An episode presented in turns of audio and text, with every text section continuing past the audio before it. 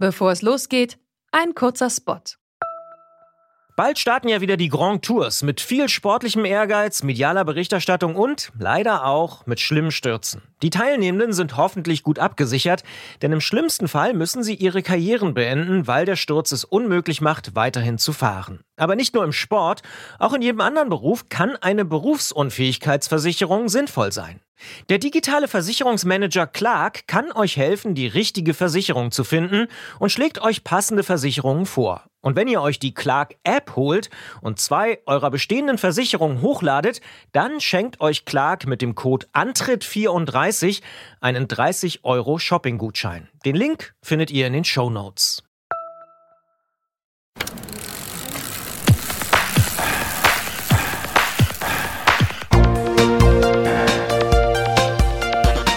Antritt. Alles zum Thema Fahrrad bei Detektor FM. Präsentiert von Rose, die Bike-Experten.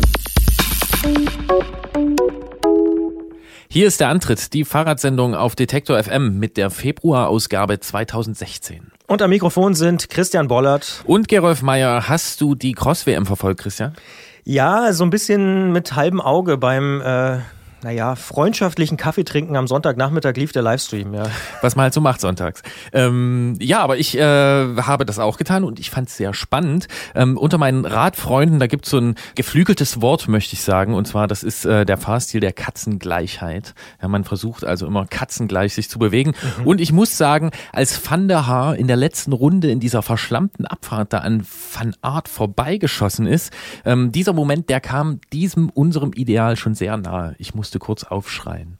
Aufschreien muss man vielleicht auch, wenn man unseren heutigen Sendungsplan anschaut.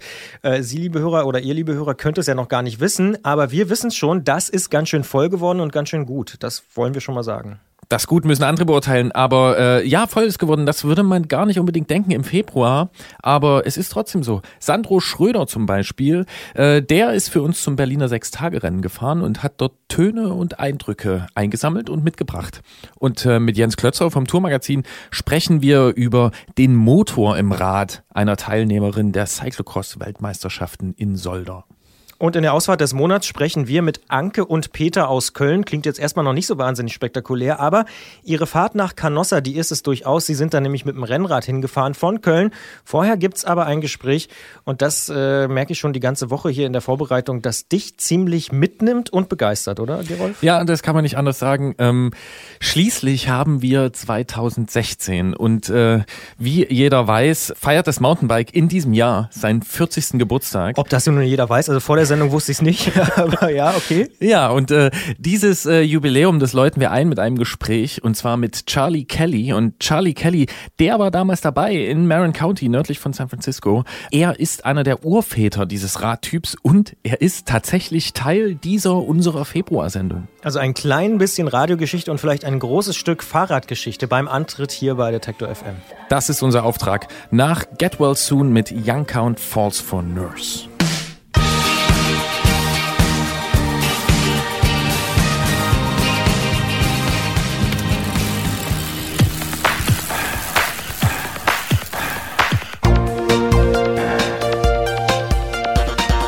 Antritt. Alles zum Thema Fahrrad bei Detektor FM. Präsentiert von Rose, die Bike-Experten.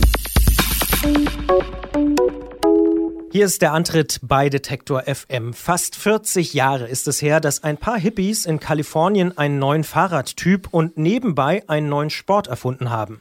Das Mountainbike entstand auf den Hügeln nördlich von San Francisco. Das Rennen Repack kann man durchaus als Geburtsstunde deuten. Und dieses Rennen, das fand am 21. Oktober 1976 zum ersten Mal statt. Zeit für uns vor der 40. Mountainbike-Saison mit einem der Gründerväter zu sprechen. Es ist uns eine besondere Ehre, Charlie Kelly in dieser Sendung begrüßen zu können. Er ist Veranstalter des Repack gewesen und hat die erste Mountainbike-Zeitschrift, den Fat Tire Flyer, herausgegeben. Hi Charlie in San Anselmo, great to have you on the show. Well, thank you very much. Beschreib doch vielleicht mal die Atmosphäre, in der das Mountainbike geboren worden ist. Was wart ihr denn für Leute? Wie habt ihr gelebt? Worum ging es euch eigentlich? Okay. Uh, well, it was. Uh, it started with the members of my bicycle club. Uh, es begann alles mit unserem Fahrradclub. Den hatten wir eigentlich fürs Rennradfahren gegründet. Die Regeln verlangten, dass man als Rennradfahrer in einem Club war. Und so haben wir ihn gegründet, um Rennen zu fahren. Aber zu unseren Meetings haben wir nicht unsere feinen Rennmaschinen gefahren, sondern alte, billige Räder vom Schrott. Wir wollten die schönen Rennräder ja nicht für kurze Strecken im Ort benutzen. Und wo wir wohnen, da gibt es alle möglichen Wege und Pfade, auf denen man fahren kann. Das haben wir dann auch gemacht und das hat sich zu einem ziemlichen Wettkampf entwickelt, sogar mit diesen Schrotträdern. Weil jeder Hügel einen Gipfel und einen Fuß hat, da haben wir unsere Räder hochgeschoben und sind als Rennen runtergefahren. Das wurde irgendwann sehr wettkampfmäßig und dann haben wir auch Stoppuhren eingesetzt. Das Rennen der Wahrheit, ein Zeitfahren.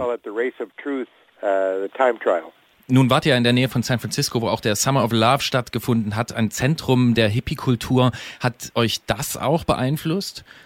Well, I uh, worked for a rock band myself Uh, ich habe selber für eine Rockband gearbeitet. Als der Summer of Love passierte, da war ich gerade in der US Army und konnte nicht mitmachen. Aber als ich vom Militär zurückkam, habe ich für eine Rockband das Equipment organisiert und den Truck gefahren. Die haben mit allen wichtigen Gruppen dieser Ära gespielt, also Jefferson Airplane, Grateful Dead, Creedence Clearwater Revival, The Birds, Steve Miller und noch ein paar andere, von denen ihr sicher gehört habt. Ich war also ein Teil dieser Kultur und mein Freund Gary Fisher hat für Grateful Dead gearbeitet, der war auch ein Teil. So yes, I was part of that culture and Gary Fisher was also. Ganz wichtig ist ja dieses Rennen gewesen, der Repack. Was ist da passiert und warum heißt es eigentlich so? Well, also ich weiß nicht mal, ob Repack wirklich ein Wort im Englischen war oder ob wir uns das ausgedacht haben. Wir sind zu dieser Zeit alte Räder mit Rücktrittbremsen gefahren. Und dieser Hügel ist ziemlich lang, so ungefähr 300 Meter Höhenunterschied auf vielleicht drei Kilometer Streckenlänge. Das war ziemlich heftig für diese Bremsen, also musste man sie repacken, sie auseinanderbauen und neues Fett reinpacken. Jedes Mal, wenn man diesen Hügel runtergefahren ist. Der bekam seinen Namen daher, was er mit den Bremsen machte. Und als das Ganze ein Rennen wurde, war das einfach der selbstverständliche Ort, weil es eine lange, steile Abfahrt war, von deren Ende du sehr schnell wieder in Fairfax warst. Ort und Steilheit machten das zu unserer Rennstrecke. Das war naheliegend. Wie hat sich denn das Mountainbike dann vom Repack ausgehend weiterentwickelt oder überhaupt erstmal entwickelt? Well, uh, when we first started uh, riding there, it was mostly Uh, uh, Als wir angefangen haben, dort zu fahren, waren das meist Räder ohne Gangschaltung mit 30 oder 40 Jahre alten Rahmen. Wir hatten die modifiziert für Kettenschaltungen und sind also weg von den Rücktrittbremsen. Aber es war klar, dass Räder, die für diesen neuen Einsatzzweck gebaut wurden, in der Qualität, die unsere italienischen Rennräder hatten, viel mehr wegstecken könnten. Ich hatte da wirklich Probleme und habe viele dieser alten Rahmen geschrottet. Da habe ich überlegt, was würde es mich kosten, mir so ein Rad bauen zu lassen für diesen Downhill-Einsatz. Im Club gab es diesen Joe Breeze, der hatte Rennräder gebaut und ist auch Repack gefahren. Er hat dann acht Monate gebraucht, bis ich mein neues Rad fahren konnte. Aber in der Zeit hat Joe das Rad neu gedacht, wie man es einsetzt und wie man es baut. Er hat zehn davon gebaut und das waren sehr wichtige Räder. Es waren die ersten für diesen neuen Einsatz und Joe hat die für die Repack-Rennen designt. Es stellte sich dann raus, dass die auch woanders gut waren useful in other places too. Das war also dann eines der ersten zehn Mountainbikes, die du da besessen hast. Welche Rolle hast du denn in dieser Szene gespielt? It wasn't really that big a group, perhaps 25 to 30 people who were really das war keine so große Gruppe, vielleicht 25 oder 30 Leute, die ernsthaft Rennen fuhren. Und dann waren vielleicht 30 oder 40 Leute, also Freundinnen und Freunde, die schauten gerne zu. Ich habe die Rennen ausgerufen und wurde der Anführer einer kleinen Gruppe. Ich habe Partys wie die Clunker Awards veranstaltet. Da nahmen die Rennfahrer teil und ich habe Preise für Nonsens-Kategorien vergeben, wie die Academy Awards und so. Das war nicht formell, da gab es keine Regeln oder Mitgliedschaften. Wenn ich ein Rennen wollte, habe ich es angesetzt und dann hat es stattgefunden. Du hast es schon angesprochen, es war eine relativ kleine Gruppe. Warum hat sich denn aus dieser Gruppe dann eine ganze Sportart und eine ganze Industrie entwickelt? Was hat da so gut zusammengepasst? Well, it was certainly not any anything that we planned. Es war ganz sicher nichts, was wir geplant hatten. Aber weil Gary Fisher keines von Joes ersten Rädern abbekommen hatte und er wusste, dass Joe acht Monate brauchte, er ist kein schneller Fahrradbauer, entschied Gary, dass er auch sowas brauchte und fragte zwei andere Rahmenbauer, Jeffrey Richman und Tom Ritchie. Tom Ritchie hat dann drei Räder gebaut. Er hat eins für sich behalten, Gary hat eins bekommen und einer von Garys Freunden auch. Diese Mountainbikes waren viel einfacher zu bauen als Rennräder, weil die Kunden bei Rennrädern immer sehr genaue Maße wollten. Also hat Tom, ohne groß drüber nachzudenken, noch ein paar Rahmen gebaut. Allerdings konnte er die nicht verkaufen. Er wohnte zu weit weg, vielleicht 70 oder 80 Kilometer von uns. Und die 25 oder 30 Leute, die sowas kaufen würden, die kannte er nicht. Also rief er Gary an und fragte, ob er ihm beim Verkaufen helfen könnte. Gary fragte mich, ob ich mitmachen wollte. Das klang nach Spaß. Wir hatten neun Räder zu verkaufen und haben sofort ein Konto eröffnet und gesagt, wir heißen Mountainbikes. Das war also ursprünglich ein Firmenname und heute ist es der Name, den jeder für diese Räder benutzt. Wir haben dann eine Garage gemietet. Jetzt weiß man das, aber damals war uns ja nicht klar, dass die Nachfrage so groß sein würde. Offensichtlich wollte die Welt ein Rad wie dieses. Wir waren nicht die einzigen, die Bikes in Marin County bauten, aber Tom Ritchie konnte 50 in einer Woche bauen. Das konnte niemand sonst, also musste man zu uns kommen, wenn man eins wollte. Und dann kam die Industrie und hat da mit Fahrt aufgenommen.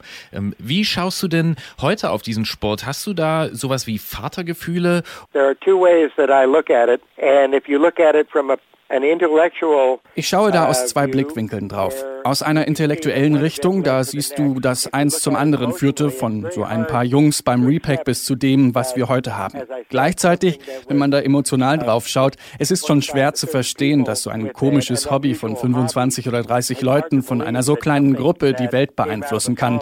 Klar, wir wissen das heute, aber manchmal ist es schon schwer zu glauben. It's just sometimes hard to believe. Hast du eine Beziehung dazu, wenn Jungspunde mit viel Federweg da irgendwelche Klippen herunterspringen? I was 30 years old when we came up with the idea for this sport. Ich war 30 Jahre alt, als wir die Idee zu diesem Sport hatten. Ich habe keinen BMX-Hintergrund. Ich kam vom Rennrad. Als BMX-Fahrer wie John Tomac dazu kamen, die haben Fähigkeiten mitgebracht, die ich bis heute nicht habe. Die Leute, die mit Mountainbikes Radfahren gelernt haben, haben eine komplette Fahrtechnik. Ich nicht. Ich bin begeistert davon, wie sich der Sport entwickelt hat. Und ich bin sauer, dass ich selbst nicht mitmachen kann auf diesem Niveau, das jetzt erreicht wurde. Wie sollten wir denn für diese spezielle Saison uns vorbereiten? Also wie sollte man das 40. Jahr des Mountainbikes feiern? Was ist aus deiner Sicht die Urformel für Spaß auf dem Geländerad? I don't know that there's anywhere left to go ich weiß nicht, wohin das noch führen soll, wenn ich jemanden sehe, der einen Salto rückwärts über einen 10 oder 15 Meter Gap macht. Es ist unglaublich, dass der Sport dieses Leistungsniveau erreicht hat. Ich weiß nicht, wo es hinführt, aber das hätte ich auch vor 20 Jahren sagen können. Ich hätte nicht geglaubt, dass Leute einen Backflip über einen Canyon machen würden. Wo auch immer es hinführt, es wird etwas sein, das wir uns noch nicht vorstellen können. Ich bin natürlich begeistert von den Skills und der Technik, die sich da entwickelt haben. Und ich würde gerne alle daran erinnern, dass es nicht Cross-Country war, was Mountainbiken entwickelt hat. Es war Downhill. Darum haben wir diese Räder gebaut. Downhill wird immer mein wichtigster Beitrag zu diesem Sport bleiben. Das sagt Charlie Kelly, einer der Erfinder des Mountainbikes. Natürlich haben wir mit ihm ein längeres Gespräch geführt. Das ausführliche Gespräch kann man im Podcast hören. Hier aber schon mal für die Kurzversion Grüße nach San Anselmo. Thanks for being on the show, Charlie. Well, thank you very much for your call and uh, Vielen Dank für den Anruf und ich hoffe, jeder wird mal in mein Buch reinschauen. Danke für die Zeit. Ja.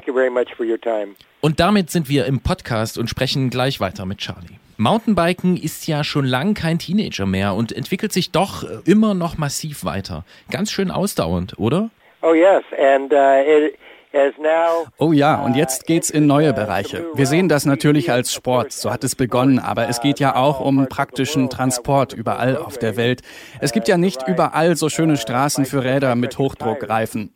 Und du siehst das auch am Fatbike Movement, dass Schnee, Sand oder andere Untergründe, die schwierig für Fahrräder sind, jetzt von den Fatbikes eingenommen werden. Ich habe dieses Fatbike-Phänomen nicht kommen sehen, aber die sind natürlich aus Mountainbikes gewachsen. Of course, fat bikes grew out of mountain bikes. Die Mountainbike-Technik, die hat ja auch das Straßen- und das Alltagsrad bedeutend beeinflusst. Ist dir denn bewusst, welche Entwicklung ihr da tatsächlich angestoßen habt? Oh yes, and uh, Ja, gleichzeitig würde ich alles aufgeben, was entwickelt wurde, bis auf eins, Scheibenbremsen. Das ist das Beste, was während meines Lebens für Fahrräder entwickelt wurde.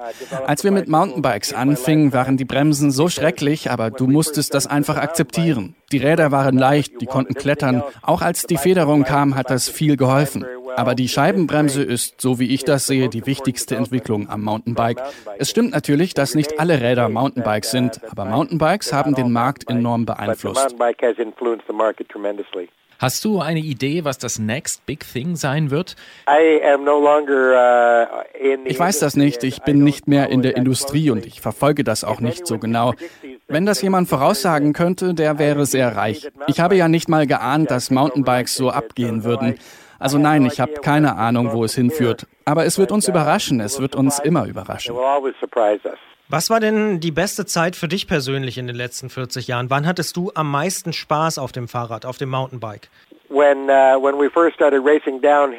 Als wir anfingen, Downhill zu fahren, war das immer aufregend, auch wenn du nicht der Beste warst. Es kam darauf an, die Abfahrt zu meistern. Meine Freunde waren schneller als ich, Gary und Joe Breeze und andere. Aber Downhill gegen die Uhr zu fahren, ist sicher einer der größten Kicks, die ich je hatte. Der andere, vielleicht größte Spaß, als wir nach Crested Butte gegangen sind und diese Gegend entdeckten. Wir haben den Leuten dort gezeigt, was möglich ist. Es gab keine Erwartungen und rückblickend war es sehr einflussreich. Also ja, Repack und der erste Trip nach Crested Butte waren die größten Abenteuer. Aber natürlich hat mich das Rad um die ganze Welt geführt und ich habe dadurch viele Abenteuer erlebt. Ist schwer, da eins herauszugreifen. Du hast den äh, Fat Tire Flyer herausgegeben, die erste Mountainbike-Zeitschrift. Welche Fahrradmedien konsumierst du denn heute? Ich arbeite nicht mehr bei den Medien. Ich konzentriere mich zurzeit auf den Versuch, einen Film basierend auf meinem Buch zu machen. Das wäre ein wundervoller Film. Es gibt noch kein festes Projekt, aber ich habe mit Leuten in der Filmindustrie darüber gesprochen. Es ist ein wildes Abenteuer mit bunten Leuten. Es hat Action und es erzählt eine Geschichte, die viele Menschen auf der ganzen Welt beeinflusst hat. Wer wäre denn dann Charlie Kelly? Brad Pitt. Brad Pitt? Ich weiß nicht. Irgendjemand, der besser aussieht als ich. Aber keine Ahnung, wer mich spielen würde. So weit sind wir noch nicht. Wir brauchen erstmal ein Drehbuch, bevor wir Schauspieler engagieren. Aber ich hoffe, es wird jemand Junges und Schönes. Gib uns auf jeden Fall Bescheid, wenn sich da was tut. Äh, ich denke, da werden sich auch hier einige Leute finden, die das gern äh, unterstützen äh, würden. Ähm, letzte Frage an dich. Welches Rad fährst du heute? Right now I ride a Breezer Repack. Ich fahre einen Breezer Repack. Ich weiß nicht, ob irgendjemand anders das von sich sagen kann. Auf jedem Rad, das ich habe, steht der Name eines Freundes. Ich habe Räder von Richie, Gary Fisher und Joe Breeze. Mein Hauptmountainbike zurzeit ist mein Breezer Repack. Charlie Kelly, vielen Dank für deinen Dienst am Fahrrad und für dieses grandiose Gespräch. I, I thank you for uh, caring enough to give me a call, and oh, yeah. um, hopefully we'll speak again, uh, and we'll be talking about my film. That's been great. Thanks a lot. It's been Thank a pleasure. Thank you.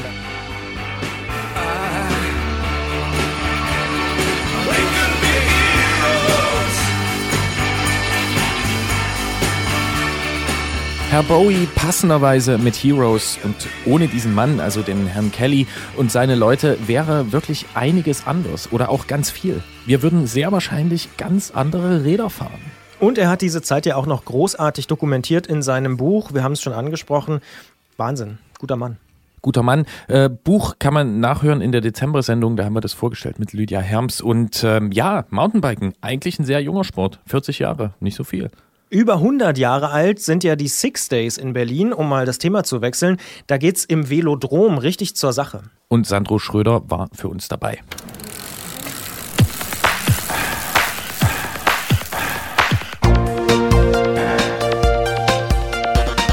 Antritt. Alles zum Thema Fahrrad bei Detektor FM. Präsentiert von Rose, die Bike-Experten. Schnurrende Ketten, pfeifende Lungen und über den Asphalt kratzende Räder. Das sind die erwartbaren Geräusche beim Fahrradfahren. Gerade der Radsport hat aber auch noch ganz andere Töne zu bieten und ein paar davon hat unser Reporter Sandro Schröder kürzlich eingefangen.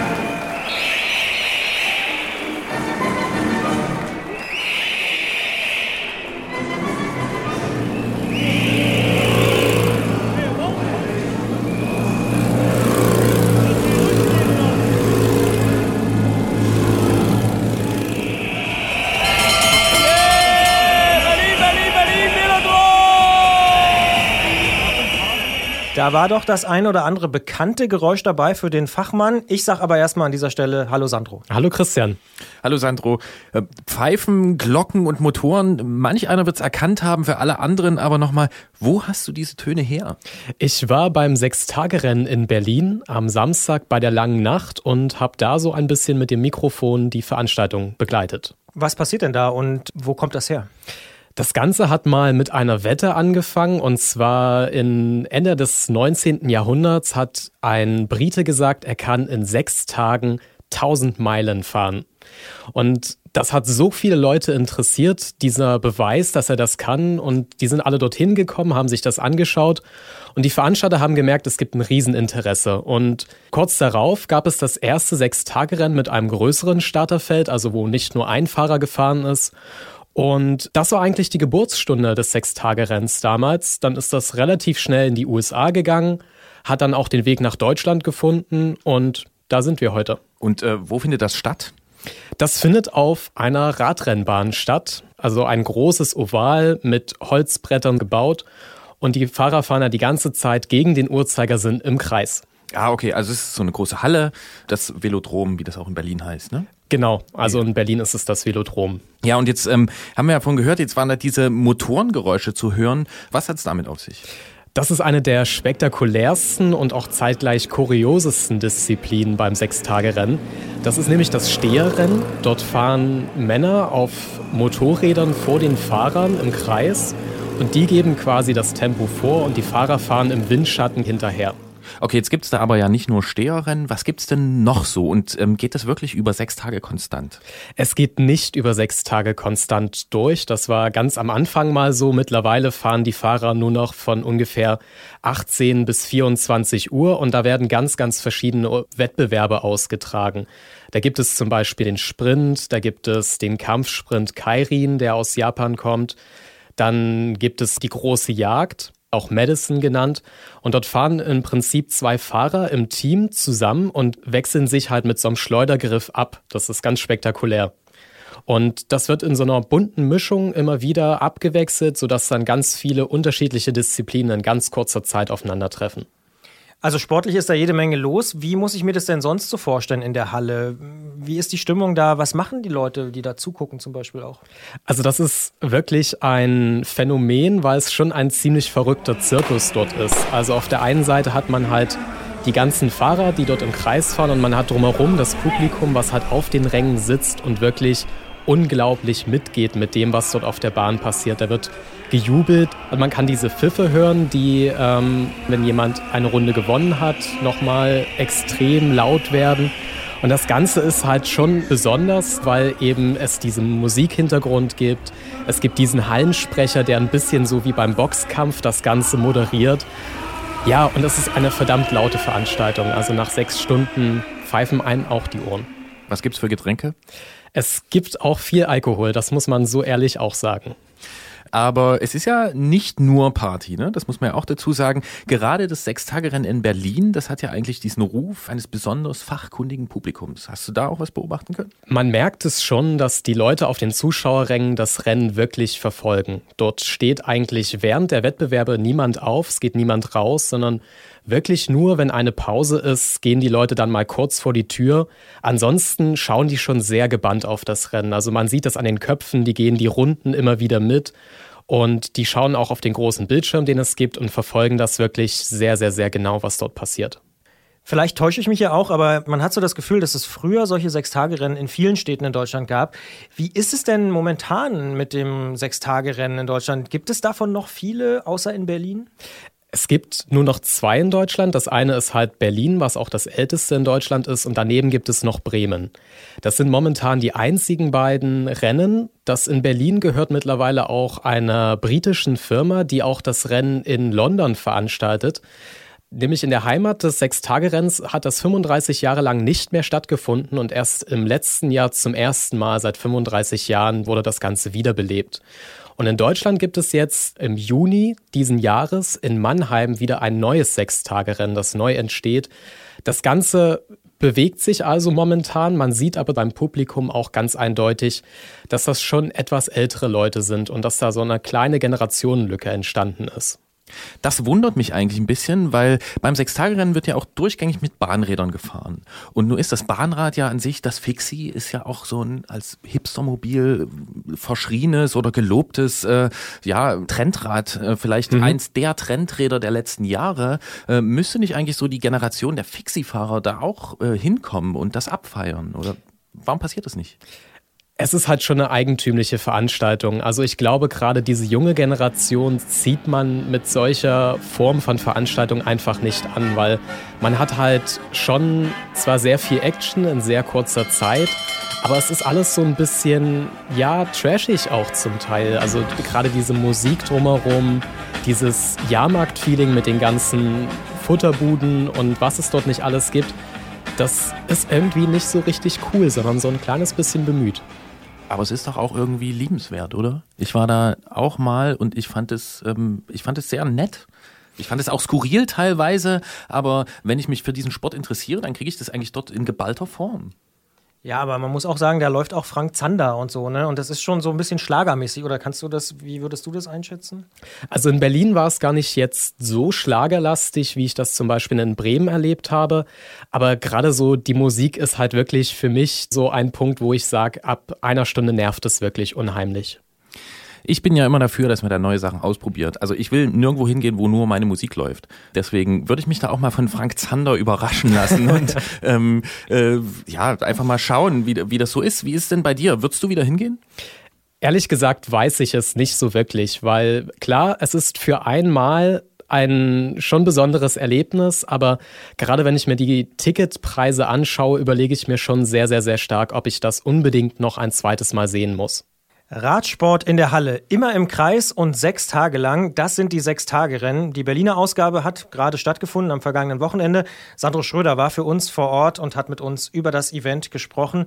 Und Gerolf, ich höre schon raus, du würdest wieder hinfahren. Ja, oder ich würde diesen Beitrag gerne schließen mit einem Tipp an die Veranstalter. Und zwar Ticketpreise ein bisschen runter, Musik ein bisschen mehr Sandro-tauglich ähm, und dann äh, wird das vielleicht auch was mit den Fixie-Fahrern beim Sechstagerennen. Danke, Sandro. Gerne. Danke.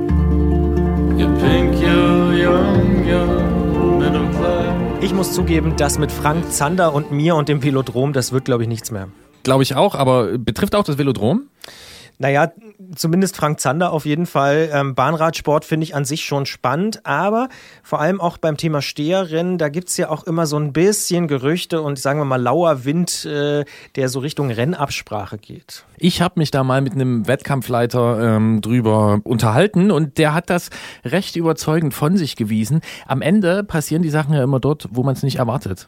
Wie zum Beispiel bei der Cross-WM, die ich jedenfalls vorm Fernseher mit Kaffee und Kuchen verfolgt habe in Belgien. Femke van den Driesre, die hat dort einen Motor am Rad gehabt. Zeit für einen Klötzer.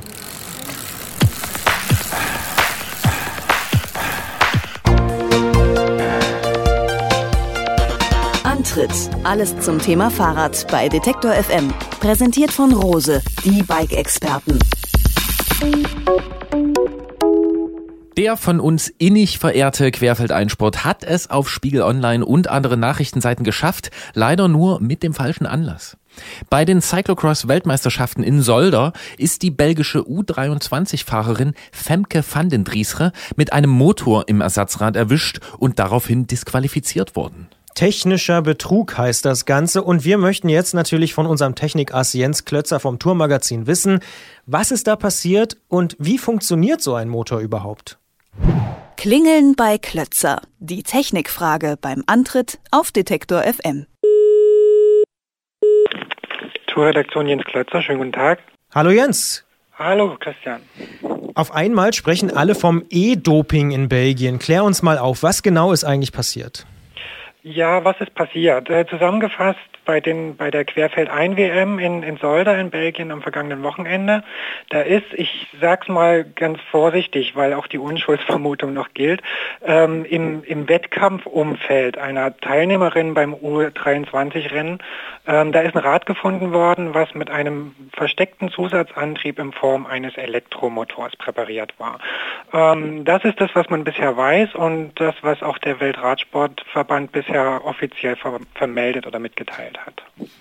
Dazu muss man aber äh, auch sagen oder wissen, dass ja beim Querfeldeinrennen meistens zwei Räder eingesetzt werden. Das heißt, es war relativ wahrscheinlich, dass dieses Zweitrad, so wie ich das verstanden habe, zum Einsatz kommt, oder?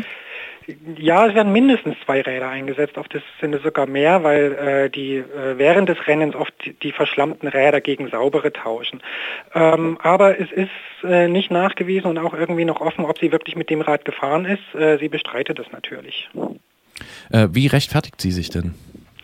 Mm, es gibt, äh, naja, eine, eine relativ hanebüchene Ausrede, aber die man wohl erstmal so glauben muss, weil es äh, keine anderen Erklärungen gibt. Sie sagt, äh, das sei mal ihr Rad gewesen, und zwar vor genau einem Jahr, äh, dass sie dann einen, an einen Freund verkauft hat. Äh, dieser Freund hat sie dort bei dem Rennen besucht, das Rad an den LKW gelehnt.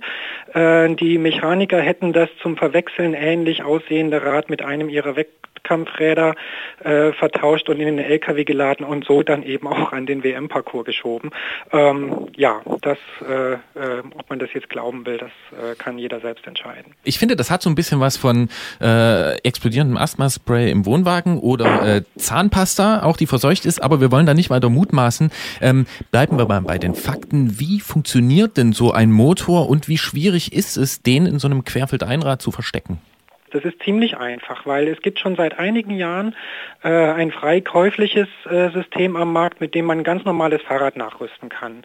Äh, das ist ein ja, stabförmiger Elektromotor, der im Rahmen, und zwar konkret im Sitzrohr versenkt wird und mit einem Zahnrad äh, direkt an der Tretlagerwelle, also an der Kurbel angreift und die mit antreibt. Und äh, da der im Rahmen sitzt, sieht man den nicht. Ähm, bei dem käuflichen System sitzt zwar jetzt äh, der Akku außerhalb unterm Sattel, aber das wäre auch kein Problem, den Innenrahmen zu verstecken. Da braucht man ganz wenig technisches Geschick äh, dafür. Ähm, ja, so funktioniert das und so einfach wäre das im Prinzip. Der Nachteil von den Dingen ist, dass die relativ laut sind und Geräusche machen. Also äh, deswegen wurde bisher auch gemutmaßt, es macht überhaupt keinen Sinn, so ein Ding beim Rennen einzusetzen. Aber jeder, der schon mal so die Stimmung bei einem belgischen Crossrennen mitgekriegt hat und erst recht bei einer Weltmeisterschaft, ähm, der weiß, dass es dort auch egal ist. Also da ist so viel Glockengeläut, Getröte, Geschrei und so, dass das äh, im, äh, im Publikumsgeschrei untergeht. Jetzt gab es ja mal diesen Verdacht mit Fabian Cancellara, das haben sicher einige Radsportfans mitbekommen. Damals, ich glaube, es war irgendwie Flandern 2010, hieß es, oh, er könnte da eventuell einen Motor haben. Seit wann wird denn überhaupt kontrolliert oder wird überhaupt kontrolliert? Wie ist es denn überhaupt aufgefallen, dass sie diesen Motor gehabt haben soll? Genau seit diesem Vorfall wird es kontrolliert. Also das war Paris-Roubaix 2010 ähm, wo ein ja relativ berühmtes Video äh, entstanden ist, wo äh, man mutmaßen könnte, der Cancellara hätte bei, bei seinem siegreichen Angriff, äh, satte 45 Kilometer vor dem Ziel, ähm, einen Zusatzantrieb zugeschaltet. So sieht das aus, weil er da abgeht wie eine Rakete. Ähm, konnte nicht nachgewiesen werden. Es gibt bei so einem Fall natürlich auch keine B-Probe oder ähnliches. Ähm, und deswegen äh, gab es da jetzt keine äh, Sanktionen oder sowas. Aber die UCI hat dort ähm, seitdem oder schon bei der Tour de France im gleichen Jahr Maßnahmen zur Kontrolle eingeführt. Also dort werden äh, systematisch die ersten Plätze und äh, stichprobenartig noch die dahinter, ähm, werden die rädertechnischen Kontrollen nach dem Rennen unterzogen, indem sie geröntgt werden. Und äh, da wird eben geguckt, ob im Rahmen irgendwelche Auffälligkeiten sind. Und wenn ja, werden sie auseinandergenommen. Jetzt äh, konzentriert sich wie gewohnt in solchen Fällen alles auf die Sportlerin bzw. ihre Familie. Aber wie realistisch ist das denn? Also müssen nicht zumindest bei einer Weltmeisterschaft die Mechaniker und damit auch das Team irgendwie von diesem Betrug Wind bekommen haben? Ja, genau, das ist natürlich die Besonderheit. Also ähm, der, der Sportler, der kann da nicht als Alleinwissender und damit auch als Alleinverantwortlicher dastehen, wie man das jetzt vielleicht bei einem chemischen Doping mit, äh, mit unerlaubten Medikamenten äh, hinstellen könnte, sondern mindestens mal die Mechaniker, die sich also um das Rad kümmern und sich mit dem Rad beschäftigen, äh, die müssen das auch gewusst haben und äh, deswegen müssen äh, auch die Strafen entsprechend ausgeweitet werden auf Leute, die der Mitwisserschaft beschuldigt werden werden müssen, klar. Ist das denn der erste Fall und wird es vielleicht noch weitere Fälle geben, in denen vielleicht mit Motoren betrogen wird im Radsport? Mm, also es ist zumindest mal der erste Fall, wo jemand erwischt worden ist. Ob es der erste Fall ist, bei dem betrogen worden ist, das äh, kann, glaube ich, niemand sagen. Ob es weitere Fälle geben wird, ich glaube, äh, dass es Also dass es nicht so ein großes Ding wird, dass es äh, den, den Radsport in den Abgrund treibt, weil das Risiko ist schon sehr, sehr hoch erwischt zu werden. Und äh, mich wundert ehrlich gesagt auch, dass jemand bei so einem großen Sportevent, wo die Wahrscheinlichkeit sehr hoch ist, dass man äh, kontrolliert und dann äh, erwischt wird, das dort einsetzt, weil äh, wofür soll ich es einsetzen, wenn ich nicht gewinnen will? Und wenn ich gewinne, äh, werde ich garantiert kontrolliert. Und es ist was, was sich auf keine Art und Weise verschleiern lässt. Wie lang denkst du denn, wird äh, Radsport noch ausschließlich auf Muskelkraft basieren? Ich meine, im Alltag haben wir schon ganz viele E-Bikes. Wann gibt's denn die erste E-Bike-Liga? Ist die belgische Fahrerin vielleicht die Vorreiterin des E-Bike-Cyclings? Ganz bestimmt nicht, weil die gibt es ja schon längst. Also es gibt äh, äh, Rennen für E-Bikes und elektroangetriebene Fahrräder, ähm, zugegebenermaßen sehr klein, aber das ist natürlich eine Entwicklung, die, äh, die möglicherweise auch groß werden kann und vielleicht sogar äh, äh, eine bedeutungsvolle Sportart. Aber das ist dann einfach auch ein anderer Zweig. Also äh, der Sport mit muskelbetriebenen Fahrrädern, der wird uns mit Sicherheit viele Jahre noch erhalten bleiben. Zum Abschluss ganz kurz dein Kommentar zum sportlichen Teil der WM in Solda. Mm, ja, also war ein tolles Rennen. Äh, ich finde ein, äh, der, der, also der Kurs hätte ein bisschen anspruchsvoller sein können, aber äh, dadurch, dass es so geregnet hat und der Boden so matschig war, äh, war es trotzdem äh, sehr sehr schön anzusehen, wie sich die Sportler da gequält haben. Ähm, ein spannendes Rennen, was am Ende zwar leider nur von zwei Protagonisten äh, entschieden wurde und unter denen hat für mich äh, der Falsche gewonnen, aber das ist eine rein persönliche Sache. Ähm, Organisation war toll, Zuschauerinteresse war toll, äh, Fernsehübertragung war toll. Ähm, ansonsten konnte ich dem sehr, sehr viel Positives abgewinnen. Das sagt Jens Klötzer vom Tourmagazin aus München zum ersten vermutlich überführten Motordopingfall im Radsport. Wir sagen Danke für das Gespräch. Ich persönlich habe gelernt, E-Sport bekommt nochmal eine ganz neue Bedeutung und wir winken zum Große. Danke, wink zurück.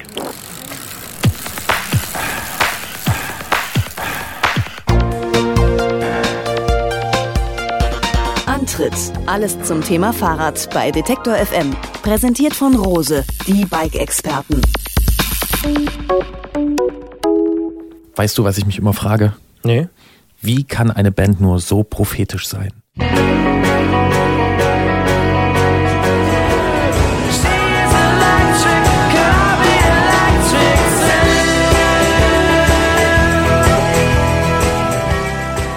Ohne Frage ein Klassiker, das kann man auch als Nicht-Oasis-Fan, glaube ich, konstatieren. Inzwischen über 20 Jahre alt. Erschreckend. Die Auswahl des Monats ist diesmal auch ein Klassiker, äh, sogar noch viel älter, muss man sagen. Wir erinnern uns vielleicht in den Geschichtsunterricht. Eine Fahrt nach Canossa. Und wo ging die los? Natürlich in Köln.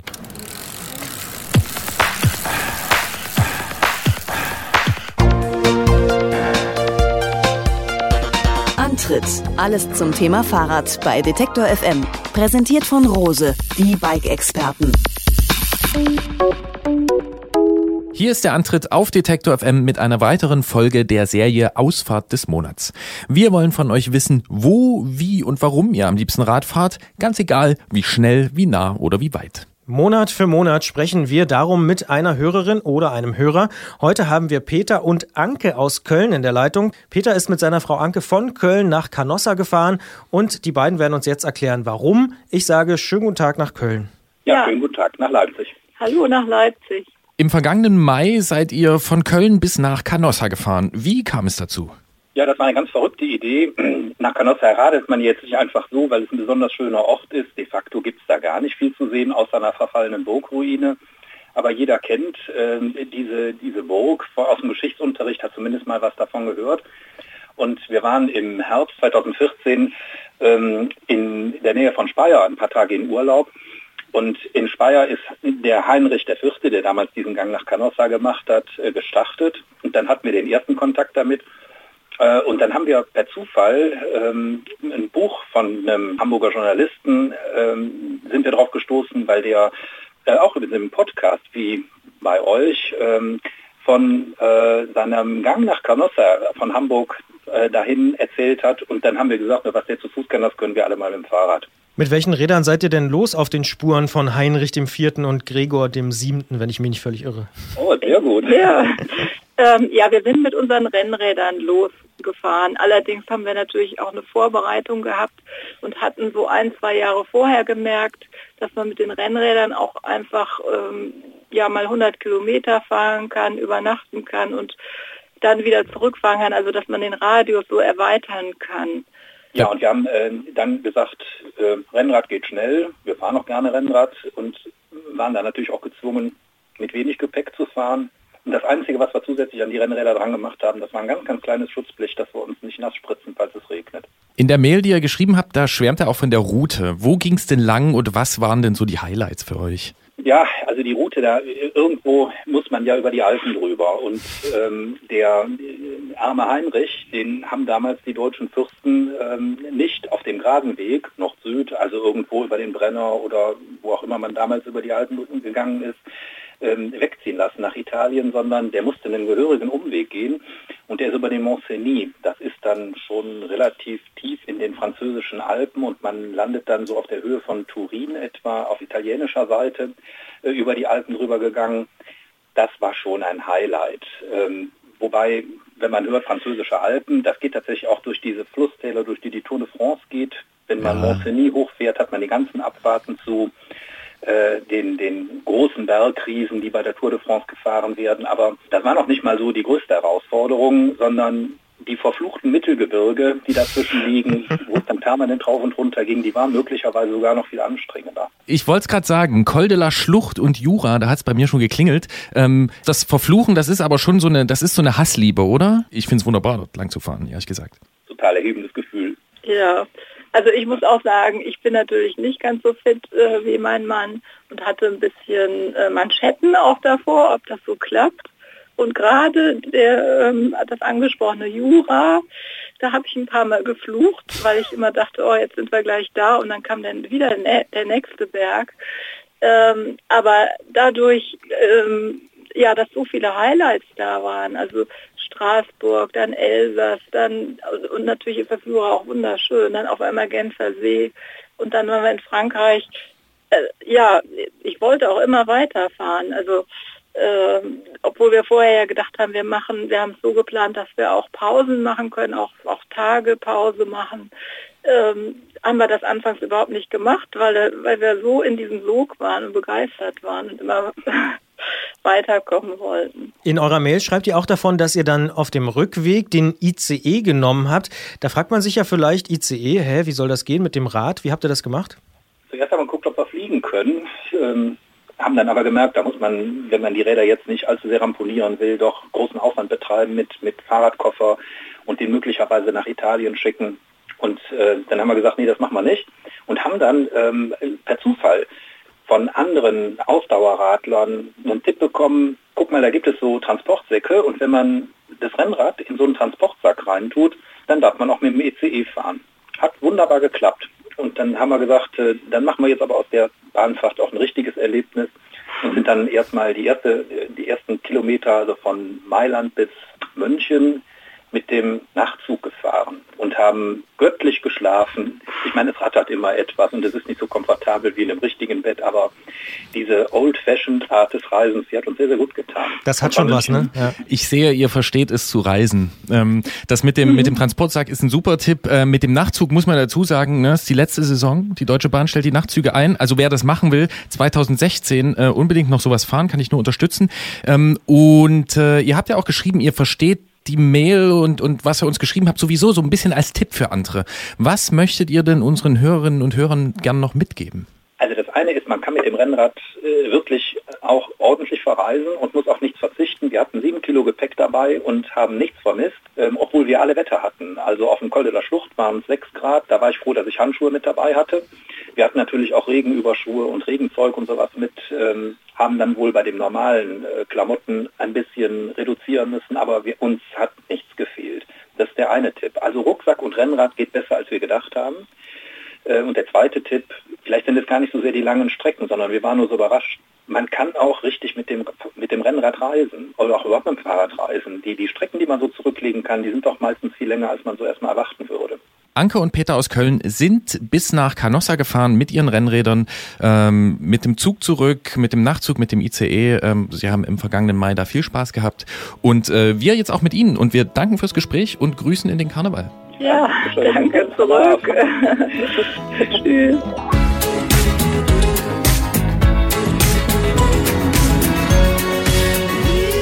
oh ja, das war sehr nah dran an dem, wie ich mir so eine gute Rennradreise vorstelle.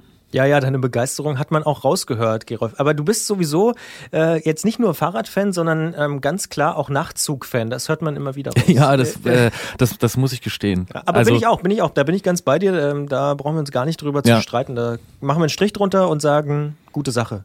Nord, Süd, Ost, West. Völlig egal. Ich sag nur so, also einmal von Prag Richtung Ostslowakei mit dem Nachtzug fahren, morgens aufstehen, ähm, man sitzt auf der linken Seite des Zuges, guckt raus, die hohe Tatra und dann gibt's so einen billigen Maschinenkaffee. Ich finde das ziemlich geil.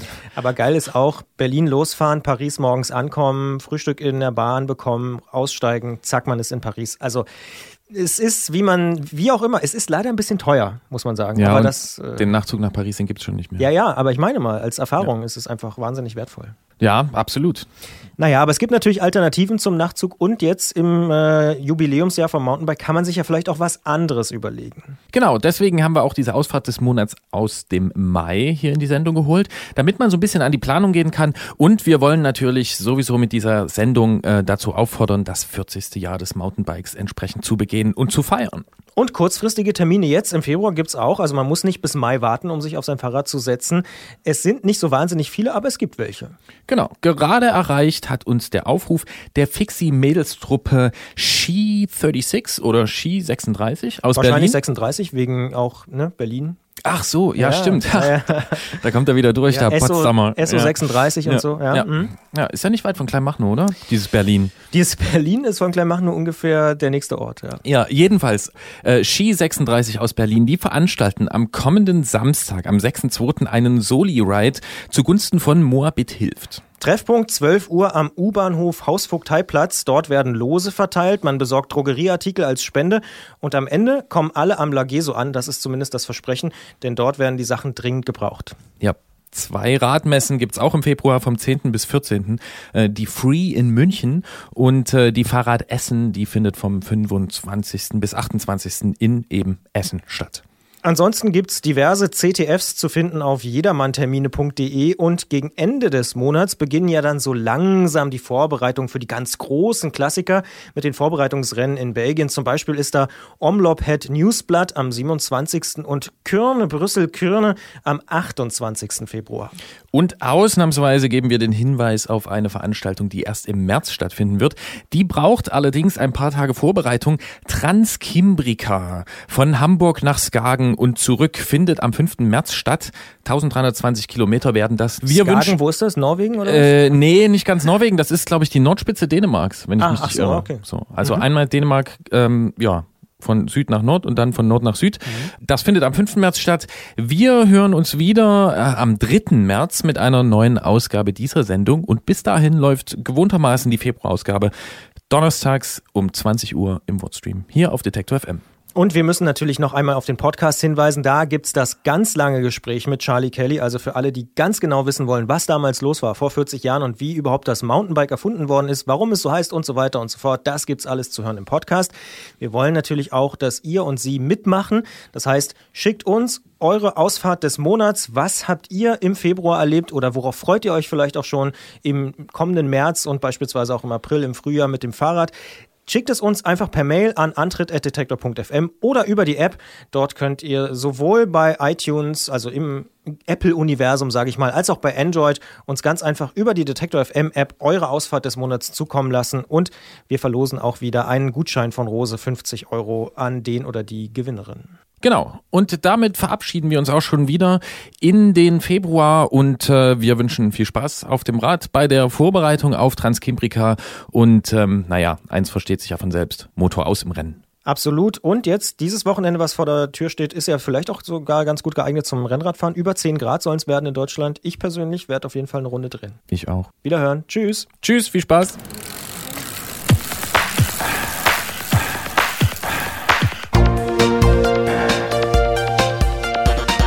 Antritt. Alles zum Thema Fahrrad bei Detektor FM. Präsentiert von Rose, die Bike-Experten.